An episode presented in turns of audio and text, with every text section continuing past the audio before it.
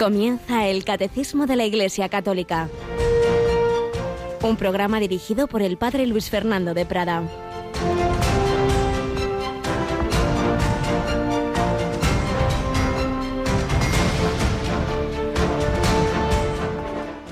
Entonces dijo Jesús, Cuando levantéis en alto al Hijo del Hombre, sabréis que yo soy y que no hago nada por mi cuenta, sino que hablo como el Padre me ha enseñado.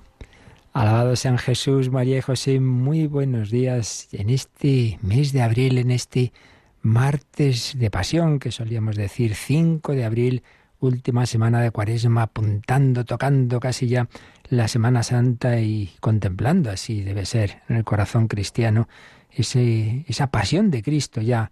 No esperamos a la próxima semana sino que vamos contemplando cómo Jesús por cada uno de nosotros ha asumido el dolor, la humillación, la injusticia y hasta la muerte. Y anunciaba en esas diatribas que tenía con los que no creían en él, cuando levantéis en alto al Hijo del Hombre, sabréis que yo soy. Una frase misteriosa. Bueno, no tanto. Cuando levantéis en alto, cuando me crucifiquéis, sabréis que yo soy. Pero ese yo soy no es, oye, que soy yo. No, es esa misteriosa palabra que Dios le dice a Moisés cuando esa zarza ardiente se le manifiesta al Señor a través de ella y le pregunta quién es, yo soy el que soy. Entonces lo que está diciendo Jesús es que precisamente los hombres vamos a conocer a Dios, al Dios que está siempre ahí, al que es, al que está, al Dios fiel, al que permanece en sí mismo, le conoceremos cómo es de verdad no simplemente por su omnipotencia, no porque ha creado este mundo, sino por ese amor tan loco que le lleva a morir por nosotros. Es entonces, paradójicamente, cuando está reducido a la impotencia mayor, cuando está clavado en una cruz, cuando conoceremos al que es, al, dirían los filósofos, ipse esse subsiste en sí, al ser por sí mismo, al que no es contingente, al que no depende de otro, al que es en sí mismo, al eterno, es eterno, tiene la omnipotencia del amor, de ser capaz de hacerse criatura, de hacerse hombre, de morir. Como dice San Ignacio en sus ejercicios, pasar de, de creador a criatura, de vida eterna a muerte temporal y a morir por mis pecados. Pues estamos llamados a mirar a ese Jesús, como la primera lectura de la misa de hoy nos habla de esas serpientes que estaban mordiendo los israelitas Dios le dijo que hiciera un estandarte con una serpiente de bronce y el que la miraba se curaba. Mirarla. Pues mira tú a Jesucristo. Mira al que está en lo alto de la cruz. Sí, victoria, tú reinarás, oh cruz, tú nos salvarás.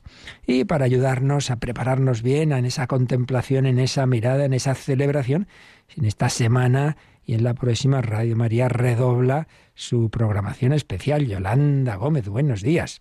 Muy buenos días.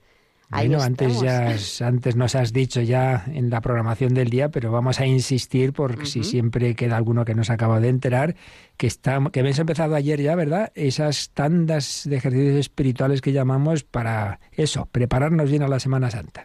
Y tenemos diferentes horas para que todo el mundo pues pueda realizar esos ejercicios espirituales según pues las tareas que tenga a lo largo del día, así que pues a las 4 de la madrugada estamos ofreciendo los ejercicios espirituales del Padre Rubén Inocencio, que eso sí, son, esos son una reposición de, de unos ejercicios que él impartió en el año 2014. Luego ya tenemos a las 11 de la mañana el padre Francisco Casas. Eh, con otros ejercicios. A las 6 de la tarde es el padre Juan Miguel Ferrer y a las 11 el padre Javier García.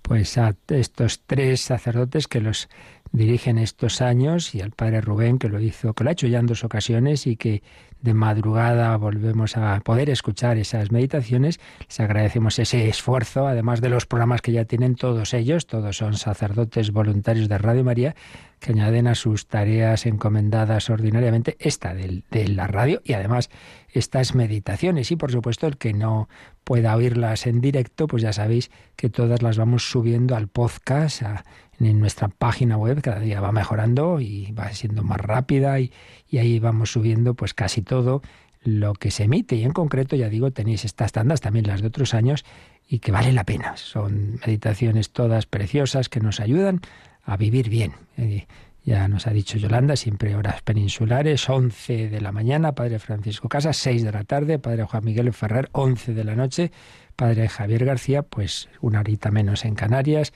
y luego pues 4 de la madrugada, 3 en Canarias, esa reposición del Padre Rubén. Pues con estos y, y todos estos, eh, las posibilidades que nos ofrece la radio y las parroquias, etcétera, que aprovechemos bien esta semana que el Señor ha muerto por cada uno, pues que, que, menos que intentemos ofrecerle nuestro tiempo, nuestro deseo, nuestro corazón, como hizo Íñigo de Loyola una vez convertido, pues iniciaba un proceso, la conversión es toda la vida, pero eso sí, ya tenía claro hacia dónde debía caminar. Pues vamos a seguir mmm, conociendo esos pasos que iba dando cuando llegó, allí nos habíamos quedado, a Manresa, a Manresa, donde precisamente el Señor iba a inspirarle los ejercicios espirituales.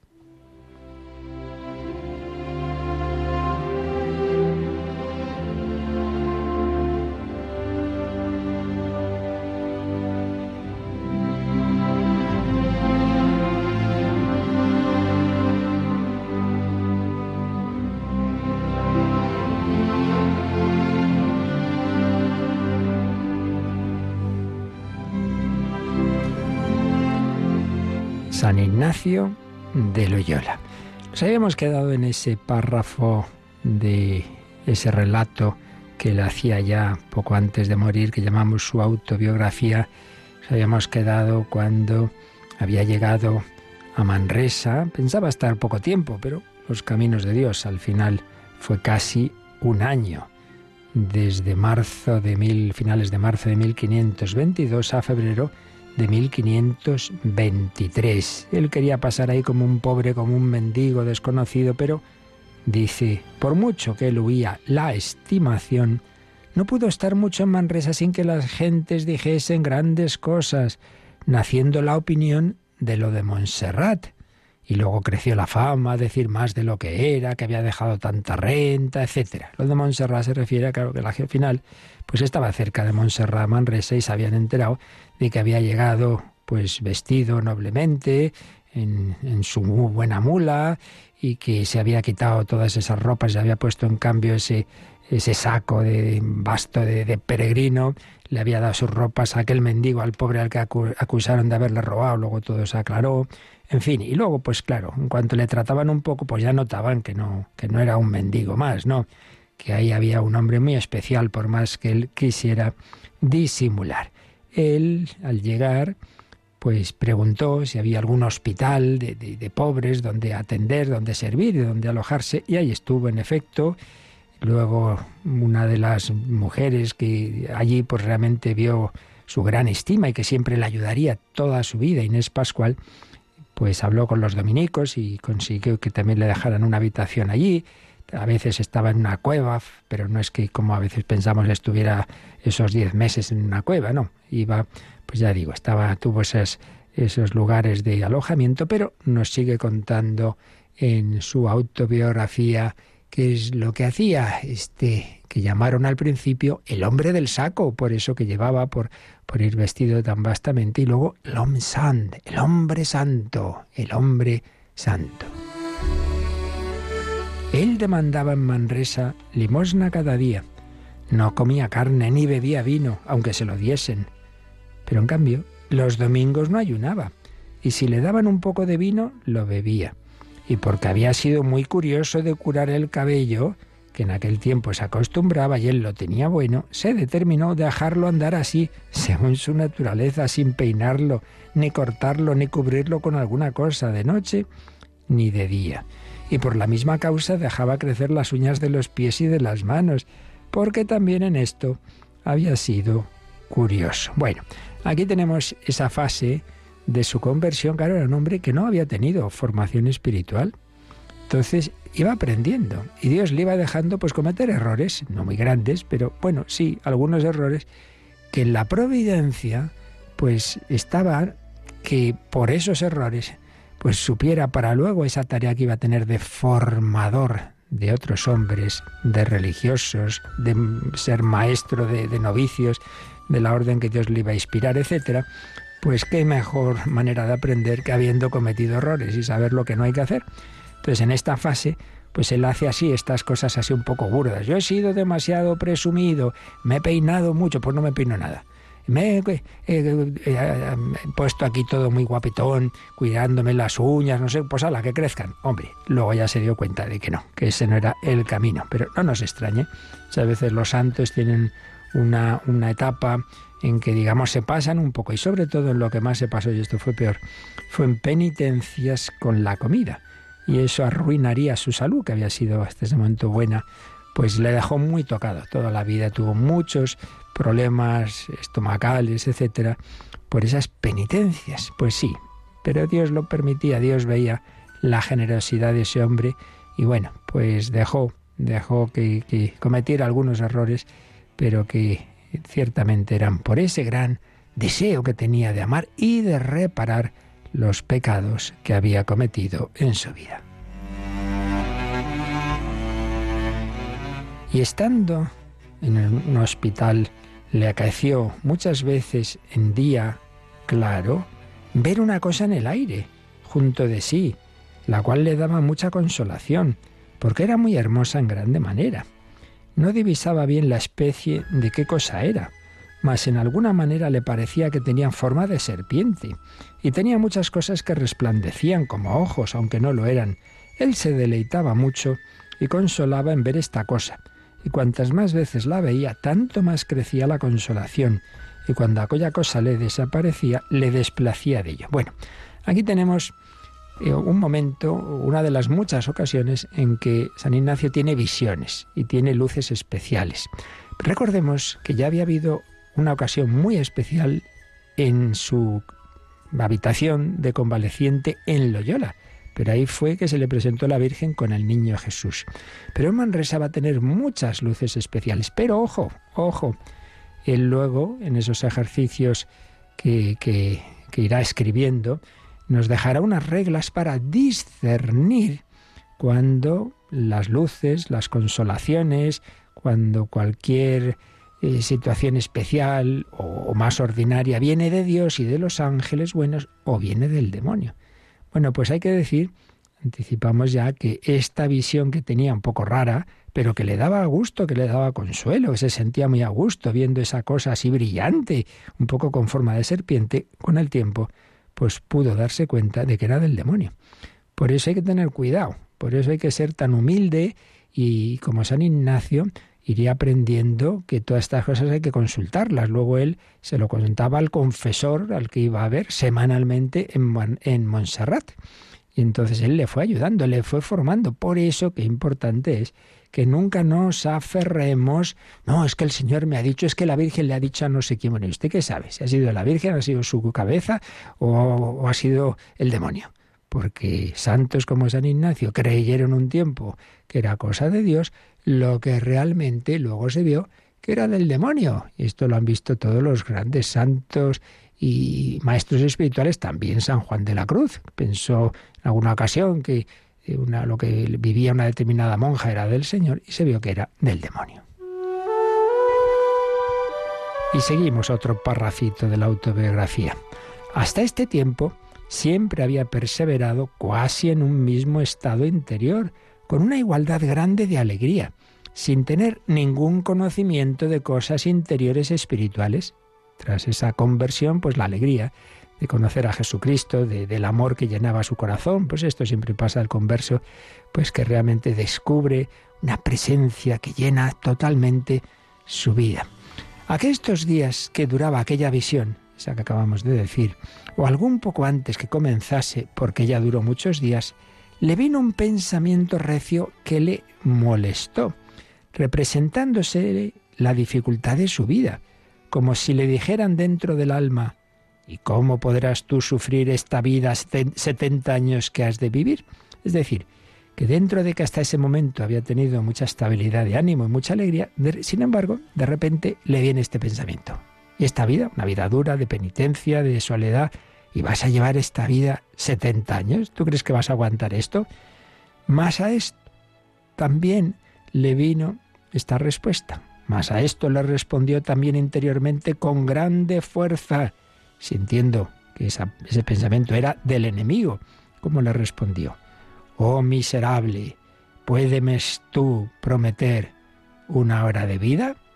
Y así venció la tentación y quedó quieto. Y esta fue la primera tentación que le vino después de lo arriba dicho. Enseñanza para nuestra vida, ¿sabéis?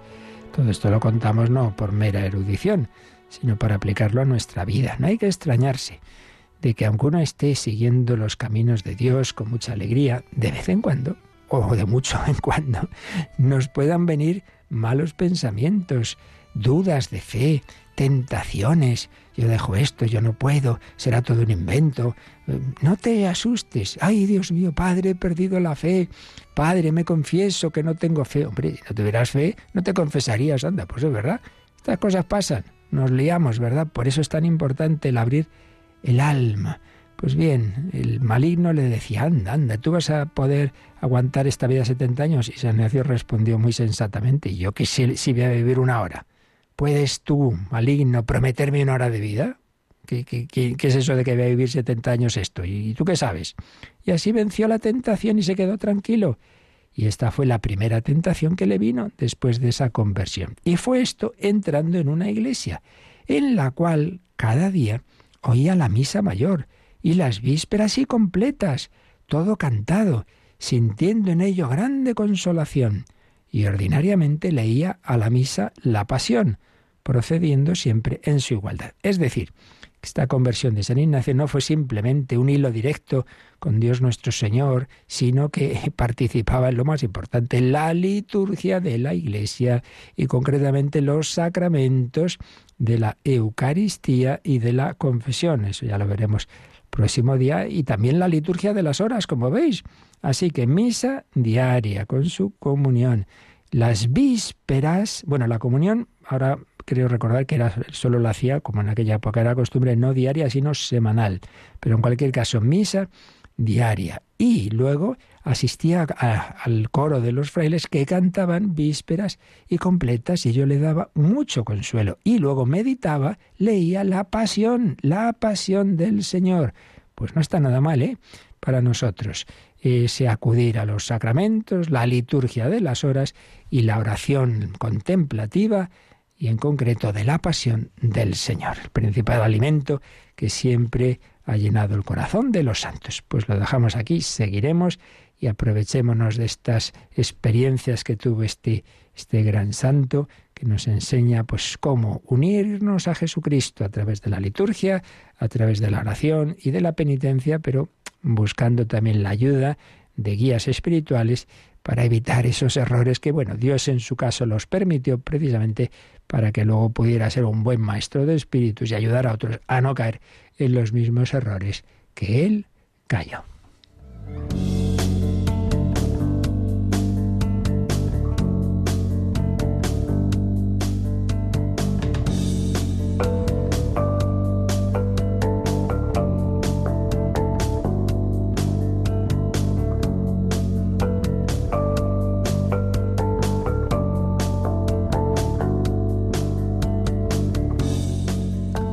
Bueno, pues ya hemos visto cómo San Ignacio se iba alimentando en esa liturgia de la Iglesia, en esa celebración diaria de la misa, en ese rezo de vísperas, de completas, y también en la meditación de la pasión, pero siempre desde esa fuente de vida de gracia que son los sacramentos. También se confesaría semanalmente, y comulgaría y, siempre fomentó esa confesión y comunión frecuentes cuando en aquella época no lo eran tan frecuentes ni mucho menos como luego pues se ha desarrollado en la iglesia. Pues bien, estamos precisamente empezando a comentar esta, este desarrollo que el catecismo de la Iglesia Católica hace en la segunda sección de su segunda parte sobre los sacramentos. Y estábamos con el primero, el bautismo. Y después de haber visto las prefiguraciones del bautismo en el Antiguo Testamento, habíamos visto en la vida de Cristo, el bautismo en la vida de Cristo. Por supuesto, con esa escena tan impresionante, tan, tan significativa del bautismo del propio Jesús en el Jordán, ante con su primo Juan el Bautista, precisamente. También escenas que tienen un trasfondo bautismal con el agua viva, como es el diálogo con Nicodemo, hay que nacer de lo alto, hay que nacer de nuevo, si no nace uno del agua y del espíritu, pues no recibe esa vida divina, el diálogo con la samaritana, donde está tan presente también ese símbolo del agua, esas expresiones de Jesús en que nos habla de, su pasión, como tengo que bautizarme en, en esa pasión, tengo que sumergirme para traer la vida divina, he venido a traer fuego a la tierra, ojalá estuviera ya ardiendo. El fuego, uno de los símbolos del Espíritu Santo en Pentecostés, lenguas de fuego, pero que son fruto precisamente del fuego de amor que llevó a Jesús a esa pasión, a sumergirse en su pasión, como había entrado en el río Jordán y luego había salido de él, y, significando la resurrección y darnos la filiación divina que se manifiesta en esa escena del Jordán, en esa teofanía, este es mi Hijo, el amado, el predilecto, escuchadlo, y con ese descenso del Espíritu Santo simbolizado en la paloma. Veíamos también ese final de los Evangelios de Mateo y de Marcos y sobre todo está más explícito en San Mateo, el final, últimos versículos en el capítulo 28, y, le dice a los apóstoles, y haced discípulos de todos los pueblos, bautizándolos en el nombre del Padre y del Hijo y del Espíritu Santo.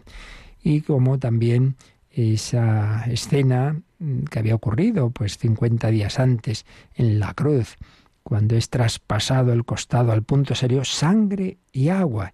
Como la Iglesia ha visto siempre hay figuras del bautismo y de la Eucaristía. La sangre, signo de la Eucaristía, Cristo nos ha dado su vida hasta la última gota de sangre y el agua, que brota de ese costado, de ese corazón abierto, símbolo del bautismo, que nos da la vida nueva. Porque Cristo ha muerto, yo puedo recibir la vida divina porque Él ha entregado su vida temporal, su vida terrena, yo puedo recibir la vida eterna. Bueno, pues después de este apartadito, el bautismo de Cristo, que tenía esos tres números que estuvimos comentando, 1223, 24 y 25, pasamos a otro apartado también con tres números, el bautismo en la iglesia. Hemos visto prefiguraciones en el Antiguo Testamento, luego el bautismo en Cristo y ahora ya el bautismo en la Iglesia. Este apartado va del 1226 al 1228. Pues vamos, Yolanda, con el primero, 1226. Desde el día de Pentecostés, la Iglesia ha celebrado y administrado el santo bautismo. En efecto, San Pedro declara a la multitud conmovida por su predicación, Convertíos, y que cada uno de vosotros se haga bautizar en el nombre de Jesucristo para remisión de vuestros pecados, y recibiréis el don del Espíritu Santo. Los apóstoles y sus colaboradores ofrecen el bautismo a quien crea en Jesús, judíos, hombres temerosos de Dios, paganos. El bautismo aparece siempre ligado a la fe. Ten fe en el Señor Jesús y te salvarás tú y tu casa, declara San Pablo a su carcelero en Filipos. El relato continúa. El carcelero inmediatamente recibió el bautismo, él y todos los suyos. Pues como veis en este número lo que se hace es una pequeña selección de algunos textos donde vemos que enseguidita, nada más ocurrir Pentecostés, enseguidita los apóstoles cumplen esa palabra que habían recibido de Jesús antes de la ascensión. Id, haced discípulos y todo aquel que crea en lo que anunciáis, bautizadles en el nombre del Padre y del Hijo y del Espíritu Santo. Pues sí, enseguida esto empieza a ocurrir. Y de hecho, pues en la misma mañana del domingo de Pentecostés, recordemos, pues claro, es una manifestación, una teofanía, que además de esas lenguas de fuego hay eh, un viento fuerte, se oye un ruido muy fuerte, todo eso es, bueno, pues signos con los que el Señor quería que la gente que estaba por ahí, pues acudiera a ver qué, pero qué ha pasado aquí. Entonces los apóstoles salen de ese cenáculo, apóstoles y otros discípulos salen de ese cenáculo llenos de ese fuego del Espíritu Santo y empiezan a, hablar de las maravillas de Dios. Y concretamente San Pedro ha hecho ahí una predicación, un discurso en el que aparece esta frase que nos ha recogido el número 1226, que es de Hechos de los Apóstoles 2.38. Convertíos y que cada uno de vosotros se haga bautizar en el nombre de Jesucristo para remisión de vuestros pecados y recibiréis el don del Espíritu Santo. Convertíos, bautizaos y entonces van a pasar dos cosas simultáneas. En positivo, recibiréis el don del Espíritu Santo. En negativo, eso implicará quitar, remitir vuestros pecados. Ahí aparece ya. Primera predicación y en efecto hubo una respuesta de muchos, muchos que fueron bautizados. Así que ahí empieza ya el bautismo en la iglesia. Los apóstoles y sus colaboradores, sigue diciendo el catecismo, ofrecen, nos impone, ofrecen el bautismo a quien cree en Jesús, claro. Primero es la fe. Si tú crees, entonces ya te bautizas. Eh, ofrecen el bautismo a quien crea en Jesús. Judíos, hombres temerosos de Dios, es decir, que se toman en serio a Dios, paganos, y entonces nos vienen ahí, entre paréntesis, una serie de citas del mismo libro de los Hechos de los Apóstoles que ahora enseguida vamos a leer. Pero seguimos leyendo el número. El bautismo aparece siempre ligado a la fe. De nuevo esta idea, ¿no? Claro, el adulto solo puede bautizarse si primero cree. Y nos viene eh, un ejemplo, ¿no?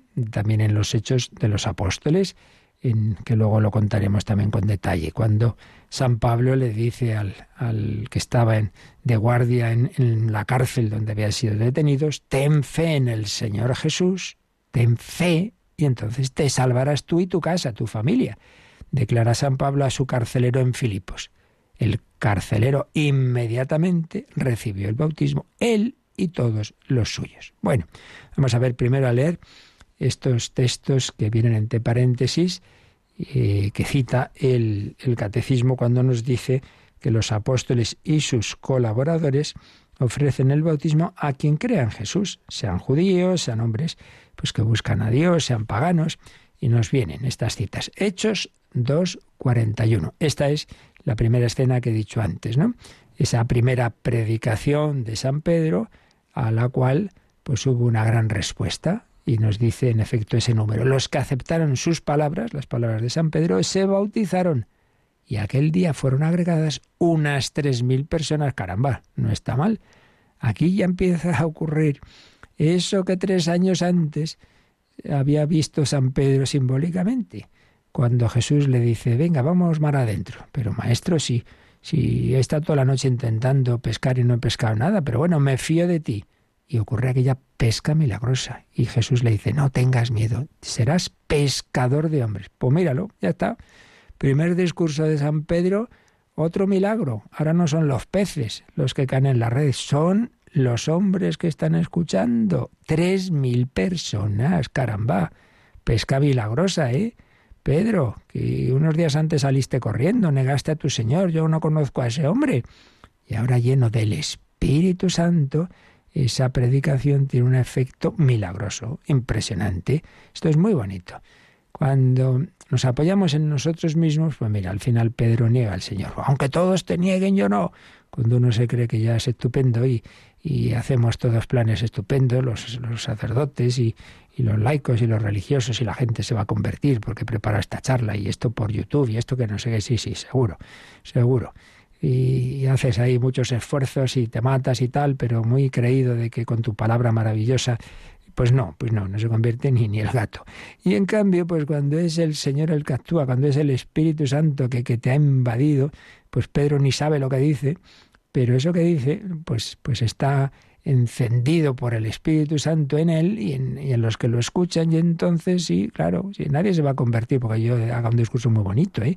La conversión no es, la evangelización no es convencer, mucho menos mucho menos eh, aporrear al otro, a ver si, si, cae de una vez. No, no, no. Es el Señor el que cambia en un instante. En un instante toca el corazón y el que rechazaba de repente pues se convierte Saulo de, de perseguidora a, discípulo de Cristo y André Frosar y Agustín e Ignacio. Es, es, la gracia de Dios. Bueno, pues ese milagro, esa pesca milagrosa ocurre tras este primer discurso. Luego nos cita el capítulo 8 de los Hechos de los Apóstoles y aquí estamos hablando del diácono Felipe.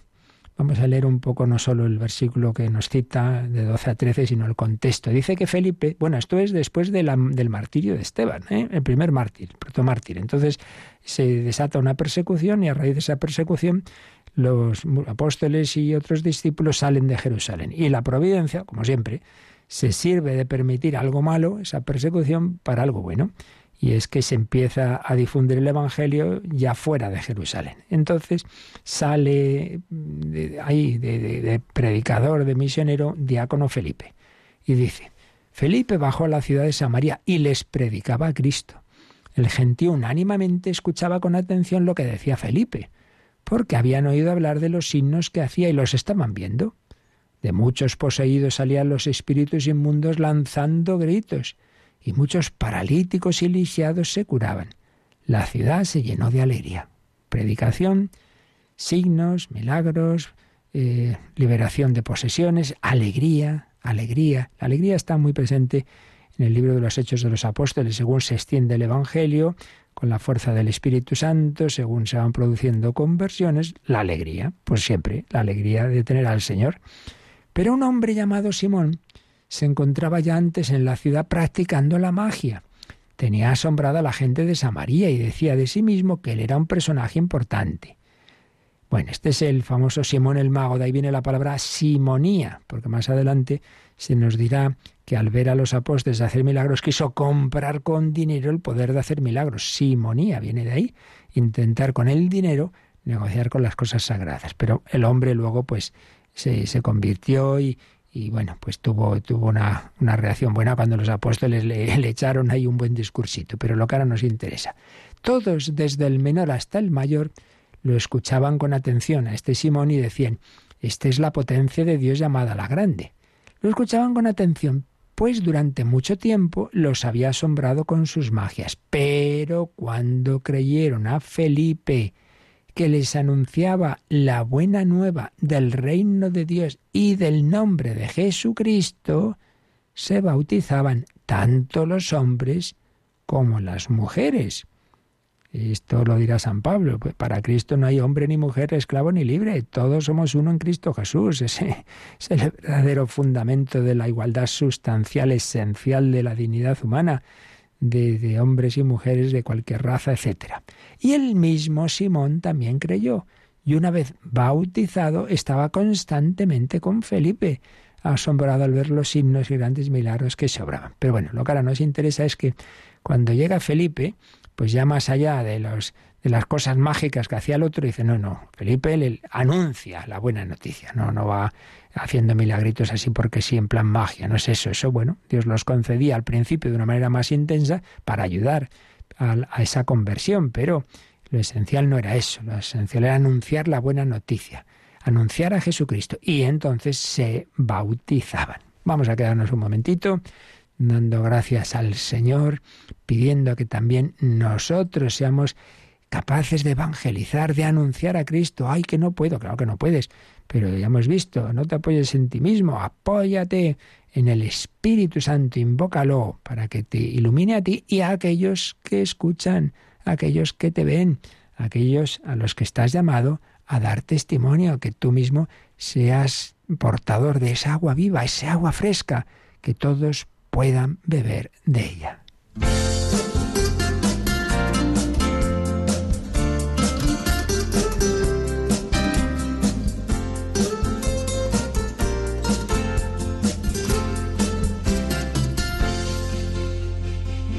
Tener un sueño nuevo cada día.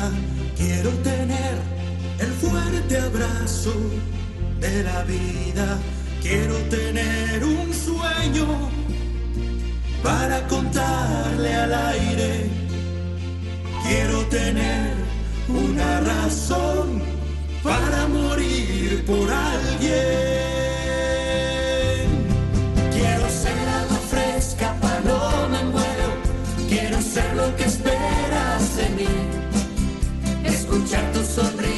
Que alegra el alma, compañero de viaje hasta el fin. Camina por la arena con los pies descalzos, contemplando una puesta de sol. Y perderme a tu lado contando estrellas y ofrecerte mi vida, Señor. Quiero tener las manos llenas de ternura quiero tener la risa blanca de la espuma.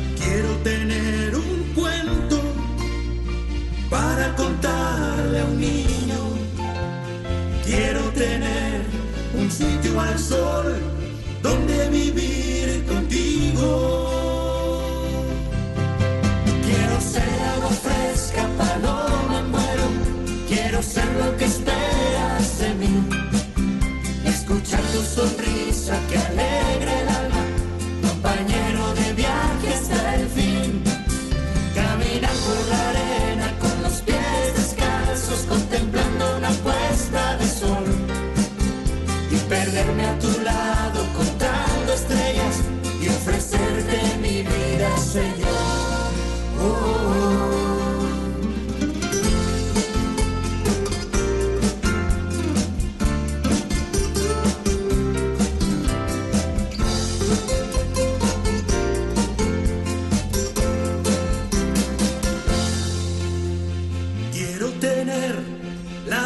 dulce calma en la espera. Quiero tener la puerta abierta al que llega. Quiero una mano amiga para curar las almas. Quiero tener una canción para ponerle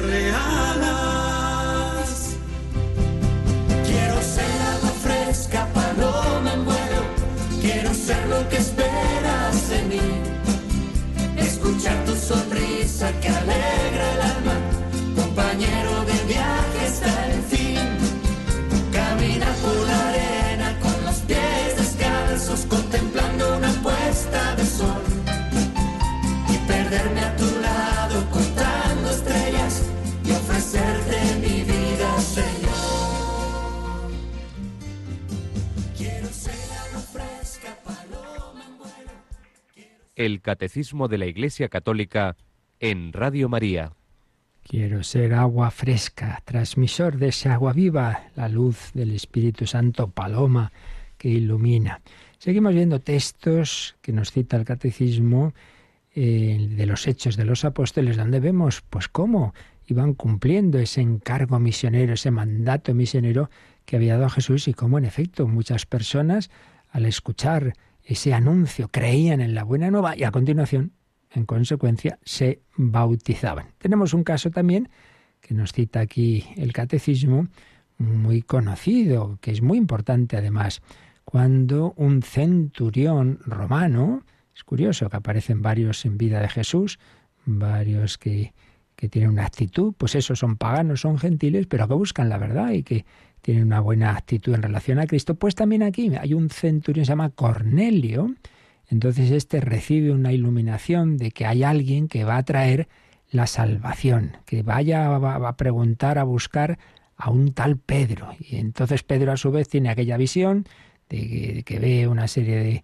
de, comida de las que no podían comer los judíos y Dios le dice, bueno, que ahora ya eso, ese, esas normas han terminado, ahora lo importante no es eso, que ahora todo eso ha sido una preparación, pero que ahora lo importante es a todos, también a los no judíos, a los gentiles, anunciarles a Cristo. El caso es que llega Pedro con otros que le acompañan a casa del, del centurión este, de Cornelio, le está exponiendo pues lo esencial de la buena noticia y nos dice Hechos de los Apóstoles 10, 44 y siguientes. Todavía estaba exponiendo Pedro estos hechos cuando bajó el Espíritu Santo sobre todos los que escuchaban la palabra.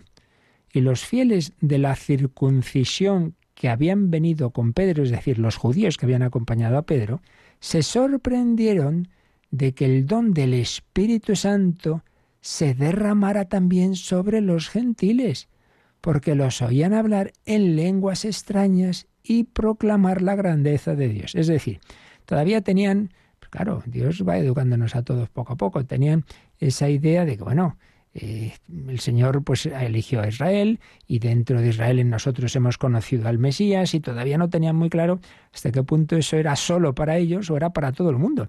Entonces resulta que cuando Pedro, eh, Dios le envía a que vaya a esa que acoja esa petición que le están haciendo de que vaya, que le ha pedido su ayuda a este centurión romano, este pagano, y cuando empieza a hablar con él, se da cuenta de que reciben eh, esa comunicación del Espíritu Santo parecido a lo que les había ocurrido a ellos en el cenáculo en Pentecostés. Entonces ven que también empiezan a hablar en lenguas y tal, y dice, uy, el Espíritu Santo también ha bajado sobre estos, pero si estos no son judíos, no son circuncisos ni nada. Entonces Pedro dijo, ¿se puede negar el agua del bautismo a los que han recibido el Espíritu Santo igual que nosotros? Y mandó bautizarlos en el nombre de Jesucristo. ¡Qué preciosidad! Pues esto es lo que les ha ocurrido a tantos conversos de nuestra época, ¿no? Edith Stein recibe esta luz del Espíritu Santo y nada, el día siguiente va a una parroquia católica y dice, yo quiero ser católica, quiero bautizarme. Y Andrés Frossard y tantos otros, sí, el Espíritu Santo no está quietecito, gracias a Dios, y valga la obvia redundancia, pues, pues claro que sí, todo es gracia y todo es don. Entonces, dentro de este ambiente general de apostasía, por desgracia, y de incredulidad y secularismo, pero dentro de eso hay muchas conversiones. Radio María lo vemos todos los días, nos llegan pues muchos casos preciosos, muchas veces a través de estas mismas ondas y otras veces simplemente que nos llega ese testimonio. Sí, sí, el Espíritu Santo toca corazones y mucha gente no cree pues porque nadie le ha anunciado, pero en cuanto llega ese anuncio, a veces de una manera pues eso, más directa o con una mediación, pero mm, sí, reciben esa luz del Espíritu Santo, entonces también ese mismo Espíritu Santo dice, bueno, esto ha sido especial, pero esto lo tienes todos los días en la iglesia, en los sacramentos, en la liturgia. Así que acude ahí, que ahí se comunica ordinariamente esta gracia de Dios. Y entonces esto sí ha ocurrido aquí todos estos acontecimientos especiales, esas visiones que tiene uno y otro, pero al final, tras ese don del Espíritu, que esa comunicación que reciben estos paganos, pues ya lo que hacen es entrar en la iglesia a través del bautismo. ¿Se puede negar el agua del bautismo a los que han recibido el Espíritu Santo igual que nosotros? Pues ala, a bautizaros en el nombre de Jesucristo. Es decir, el nombre de Jesucristo es Jesucristo, el Hijo del Padre, y por tanto, en el fondo es ese bautismo en el nombre del Padre y del Hijo y del Espíritu Santo. Hechos 10, 48. Pero todavía nos pone otra cita más, Hechos 16, 15. Ahí es ya Pablo el que va en sus correrías apostólicas y llega a un sitio ahí junto a Tiatira, donde había unas mujeres, y dice, vamos a predicar a estas. Y ve que ahí hay alguien, personas con el corazón abierto, y concretamente una mujer que se llamaba Lidia. Una de ellas, que se llamaba Lidia, natural de Tiatira, vendedora de púrpura, que adoraba al verdadero Dios, estaba escuchando, es decir, una mujer, esto es muy bonito, ¿no? como, pues lo que decíamos, hay mucha gente buena en el mundo que no ha recibido el Evangelio, pero que en su corazón busca a Dios y hay una cierta comunicación de Dios, que, hace lo que puede y mira, pues yo creo en Dios y, y le rezan, pero claro, no lo conocen bien, pero Dios les envía el anuncio. Esa mujer en su corazón adoraba al verdadero Dios. Entonces llega Pablo, lo escucha, dice que estaba escuchando con mucha atención y el Señor le abrió el corazón para que aceptara lo que decía Pablo. Esto es precioso. Aquí vemos lo que os decía antes. Uno no se convierte porque yo haga un discurso muy bonito, sino por la gracia de Dios. Y esto ocurrió. El Espíritu Santo mueve a Pablo a predicar y el Espíritu Santo mueve a Lidia a abrir su corazón y a creer. El Señor le abrió el corazón para que aceptara lo que decía Pablo. Entonces, ella, Pablo ve que sí, que, que cree, y entonces se bautizó con toda su familia. Aquí aparece varias eh, escenas en los hechos de esto de bautizarse una persona con su familia. Y ahí se sobreentiende que en la familia pues habría niños y por tanto también son bautizados. Es uno de los signos pues de este detalle, ¿no? De que no solo se, se bautizan los mayores, sino también los niños. Se bautizó con toda su familia y se añade una cosa simpática y nos invitó si estáis convencidos de que creo en el Señor, venid a hospedaros en mi casa. Y nos obligó a aceptar. Se nos cuentan este y el siguiente caso que vamos a ver, de que la conclusión de esa alegría, de esa conversión y de ese bautismo es, oye, pues a comer en casa. Es bonito. La hospitalidad cristiana que nace de, oye, vosotros me habéis traído el don más importante, el don del Espíritu Santo, hombre, vamos a celebrarlo, pues aceptar que yo a su vez os invite a comer, a venir a casa. Muy bonito. La comunidad cristiana que va naciendo en esa fraternidad universal entre judíos y gentiles, da igual, porque todos somos uno en Cristo Jesús. Ir después, el número 1226, estos cuatro, estas cuatro citas venían entre paréntesis, pero luego hemos recordado que nos dice el catecismo que el bautismo aparece siempre ligado a la fe, y ahí es donde venía la cita de aquel carcelero. Bueno, pues vamos a leer el texto más completo de este relato del carcelero. Está el pobre Pablo y Silas, y no me acuerdo si alguno más, están presos ahí de mala manera, en esas cárceles hediondas que, que tenían, y resulta, incluso con los pies en el cepo, pero hay un terremoto, se caen las cadenas, se abren las puertas, el carcelero se despertó. Hechos de los Apóstoles 16, a partir del 27, se despertó el carcelero y al ver las puertas de la cárcel de par en par, sacó la espada para suicidarse imaginando que los presos se habían fugado. Este dice, adiós, ¿qué ha pasado aquí? Se han escapado, bueno, la que me va a caer. Pues, ¿Y si va a suicidar? Pues aquí vemos lo que es el, hombre sin fe, ¿eh? todo basado en lo humano, entonces esto me ha salido mal, a saber qué me va a caer a mí, pues para eso me suicido.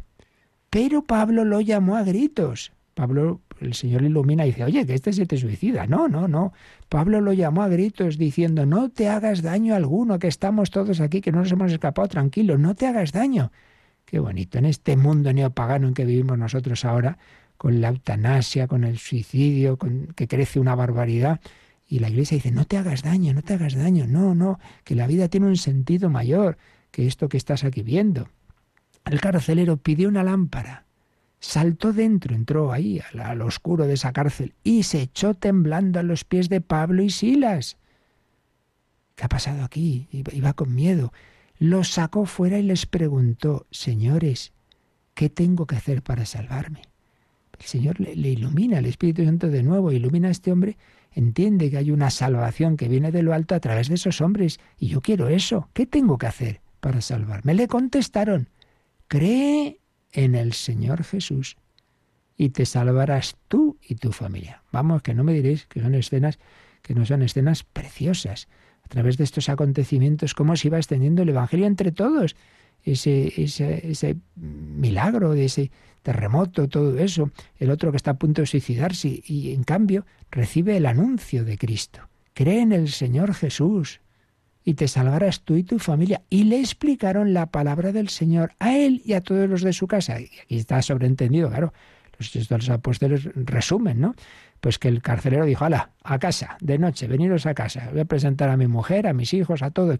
Y a todos les echan ahí una catequesis resumida, un querigma, le explicaron la palabra del Señor a él y a todos los de su casa. Y a aquellas horas de la noche, el carcelero los tomó consigo, les lavó las heridas, porque les habían cascado bien antes de, de meterlos en la cárcel, y se bautizó enseguida con todos los suyos. Otra vez, un bautismo comunitario de una familia, todo rapidito, ¿eh?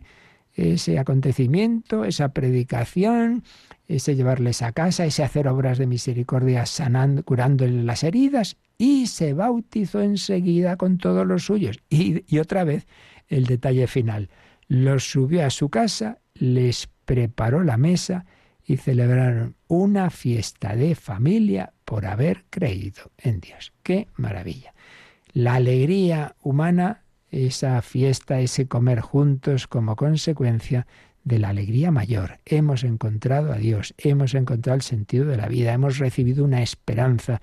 No termina todo aquí. ¿Qué es eso del suicidio? Hemos conocido al Padre, al Hijo, al Espíritu Santo hemos sabido que el Hijo de Dios se hizo hombre, murió por nosotros y resucitó para darnos esperanza y hemos sido bautizados en su nombre. Bueno, esto es el cristianismo. Esta es la buena noticia. Seguiremos profundizando un poquito más en este número, pero demos gracias a Dios nosotros, muchas gracias a Dios por haber recibido mm, sin necesidad de todo esto, pues la mayoría de nosotros desde pequeños en nuestras familias, haber recibido esa buena noticia, haber recibido el agua viva, el agua viva del bautismo. Si tenéis algo que comentar, testimoniar o consultar, nos quedan algunos minutitos. Participa en el programa con tus preguntas y dudas. Llama al 91005 9419. 91005 9419. Puedes escribir un mail a catecismo o escribirnos un mensaje al teléfono de WhatsApp 668 594 383 668 594 383.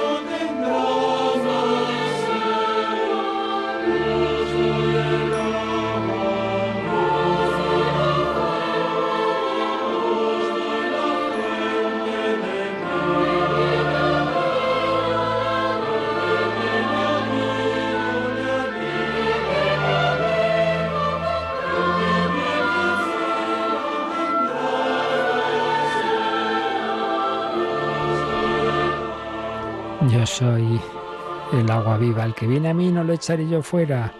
A él fueron ese centurión y su familia, Cornelio, el carcelero de Filipos, Lidia, y nos pregunta Conchi de ver algo que más o menos lo hemos venido a decir, pero que su pregunta nos permite explicarlo más. Dice, Escuchando el catecismo me surge una duda. Parece que en la época de los apóstoles el Espíritu Santo trabajaba con ahínco, las conversiones eran abundantes y ahora las iglesias cada vez más vacías, las personas cada vez más alejadas de Dios, con ideas peregrinas y absurdas. Es que el Espíritu Santo ya no trabaja en nosotros, es que la gente de nuestra época es más dura de corazón porque hay tanta desafección de Dios y sigue siendo lo mejor con diferencia. Bueno, dentro de que la última respuesta solo Dios la sabe, porque esa visión de conjunto, digamos, y profunda de la historia, evidentemente es Él el que la tiene, y los demás hacemos lo que podemos, que siempre es poco, ¿no? Sería como lo que se dice una teología de la historia, intentar desde la fe, intentar entender un poquito la historia. Pero mira, yo te diría, primero, sigue habiendo conversiones abundantes, se lo he mencionado, que, que hay muchas, muchas, muchas yo te, sugiero, por ejemplo, hay varias webs que especialmente les gusta recoger testimonios de conversión. Por ejemplo, Religión en Libertad siempre tiene un montón de ellas, ¿no? O está eh, Mater Mundi, que tiene muchas entrevistas también preciosas, o, o la televisión del Hogar de la Madre y la Juventud, o un programa que se llama Cambio de Aguas. Hay muchas conversiones y en Radio María tenemos también bastantes testimonios recogidos. Entonces, por un lado, a nivel individual, el Espíritu Santo sigue actuando igual, pero, pero ojo, esto que, estamos contando que ocurría era en una sociedad pagana. Entonces esto no deja, sí, eran muchos casos, pero muchos casos, a fin de cuentas, muy minoritarios. Es decir, el, Evangelio eh, se iba extendiendo como una pequeña gotita en medio de, un mar pagano y luego en Israel, en el que una buena parte de Israel se convierte, pero otra parte no. Es decir, esto no dejó de ser minoritario y poquito a poquito esa gotita se fue extendiendo y fueron siglos con persecuciones, no lo olvidemos. Entonces hay que hablar de unos tres siglos hasta el, siglo IV, hasta que ese evangelio que, que era minoritario y perseguido, pues ya va extendiéndose más, va siendo más conocido y bueno, pues poco a poco va impregnando, llega un momento que el imperio romano ya acepta el cristianismo, pero bueno, todavía queda mucha tarea. Luego viene una, una, sociedad que en decadencia pues se hunde ese imperio romano, viene todo el tema de evangelizar a los bárbaros, vienen pues también eh, conversiones, pero, pero también todo como lento, ¿no?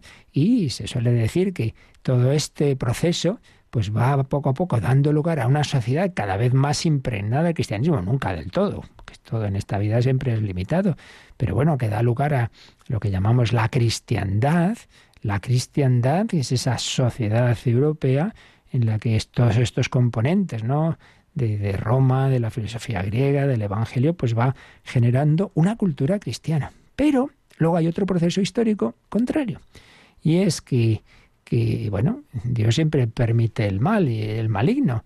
Entonces también existe otro proceso de descristianización, descristianización, eh, en el cual es al revés, ¿no?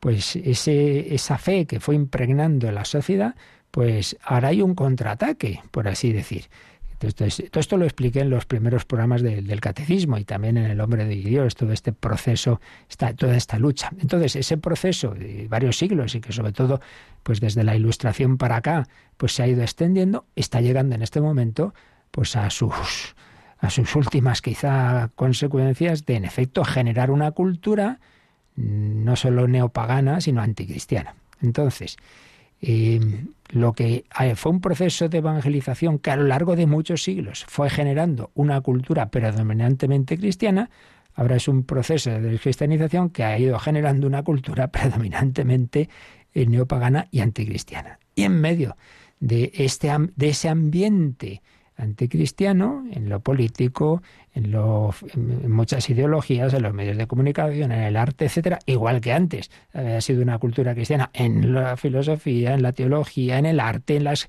catedrales, etcétera, etcétera. Pues en medio de eso están las personas y las personas individuales, sea el ambiente pagano como los primeros cristianos, sea cristiano como en la Edad Media, sea neopagano como ahora mismo, sigue Dios actuando en las personas. Sí, sí, sigue habiendo conversiones y muchas. Pero es verdad que la mayor parte de las personas que les influye lo que está más extendido culturalmente. Antes, culturalmente, pues, muchísima gente, pues eso, se bautizaba hacia la comunión porque era el referente eh, social. Y ahora lo contrario, porque ahora el referente es el otro. En un caso y en otro, tú y yo Estamos llamados a, ser santos y a evangelizar y a confiar en el Señor. La dinámica de la historia no la llevamos ninguno de nosotros. Dios sabe, Dios sabe más. Él hace y Él permite. Queda alguna, llegado alguna llamada, pero no nos da tiempo, pues ya responderemos mañana si Dios quiere. La bendición de Dios Todopoderoso, Padre, Hijo y Espíritu Santo, descienda sobre vosotros. Alabado sea Jesucristo.